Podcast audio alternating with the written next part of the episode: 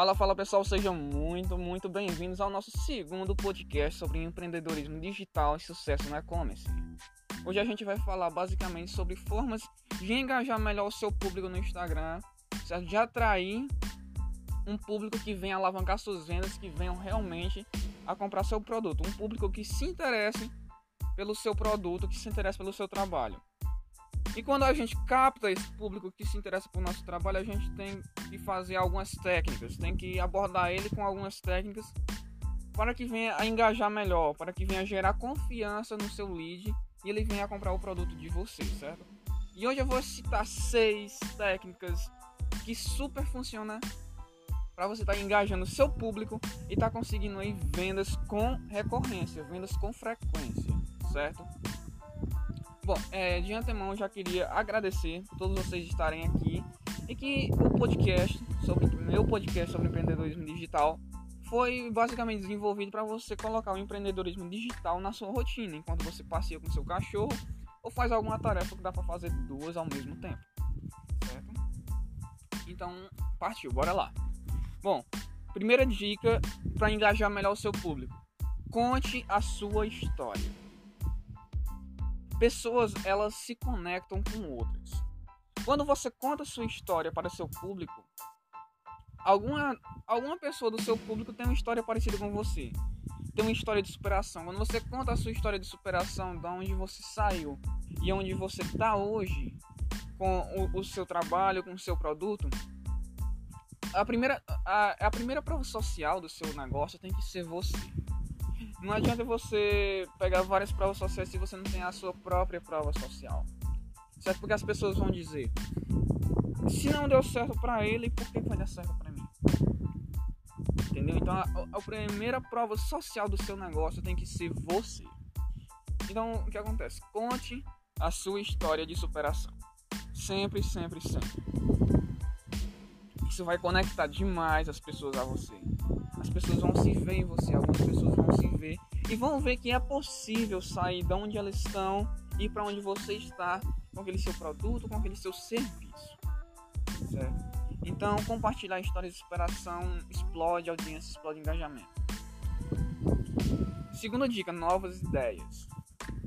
Você mostra para ela um, ideias, ideias no seu feed, no seu IGTV, vídeos em review, novas ideias explodem o engajamento com seu público, entendeu? As pessoas gostam do novo, gostam de novidade, gostam de tecnologia, gostam de algo revolucionário.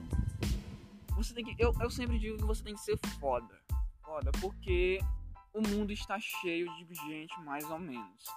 Então, seja muito bom no que você faz, seja um cara criativo, porque só assim para você estar tá conseguindo sucesso.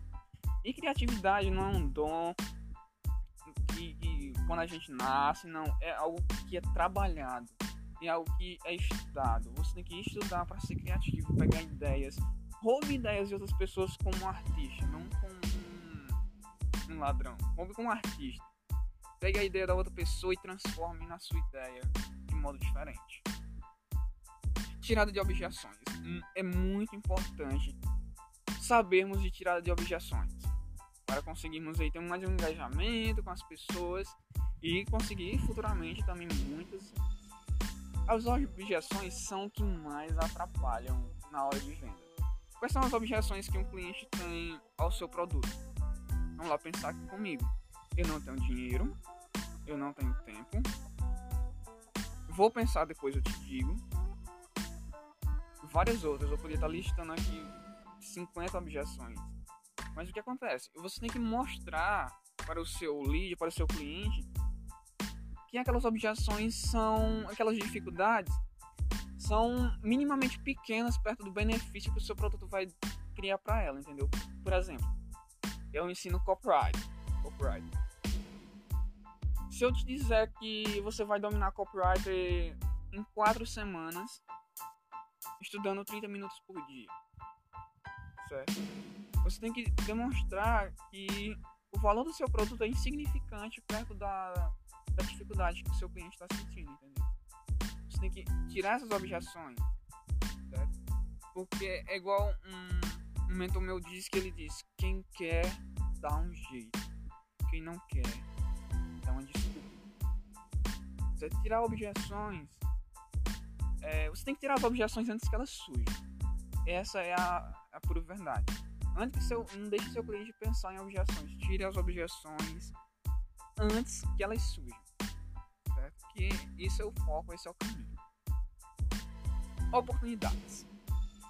As pessoas adoram oportunidades. Você tem que mostrar oportunidades nos seus conteúdos. Certo? Então o que acontece?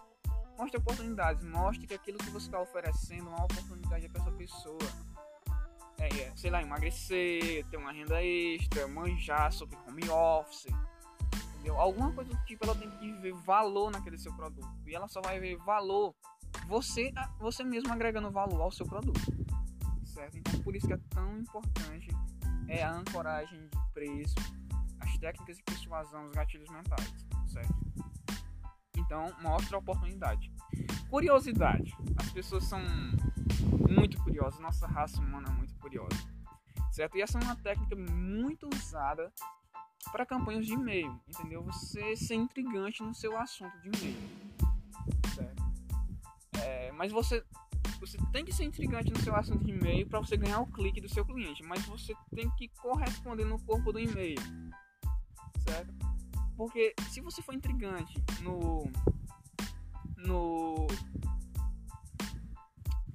esqueci agora a palavra.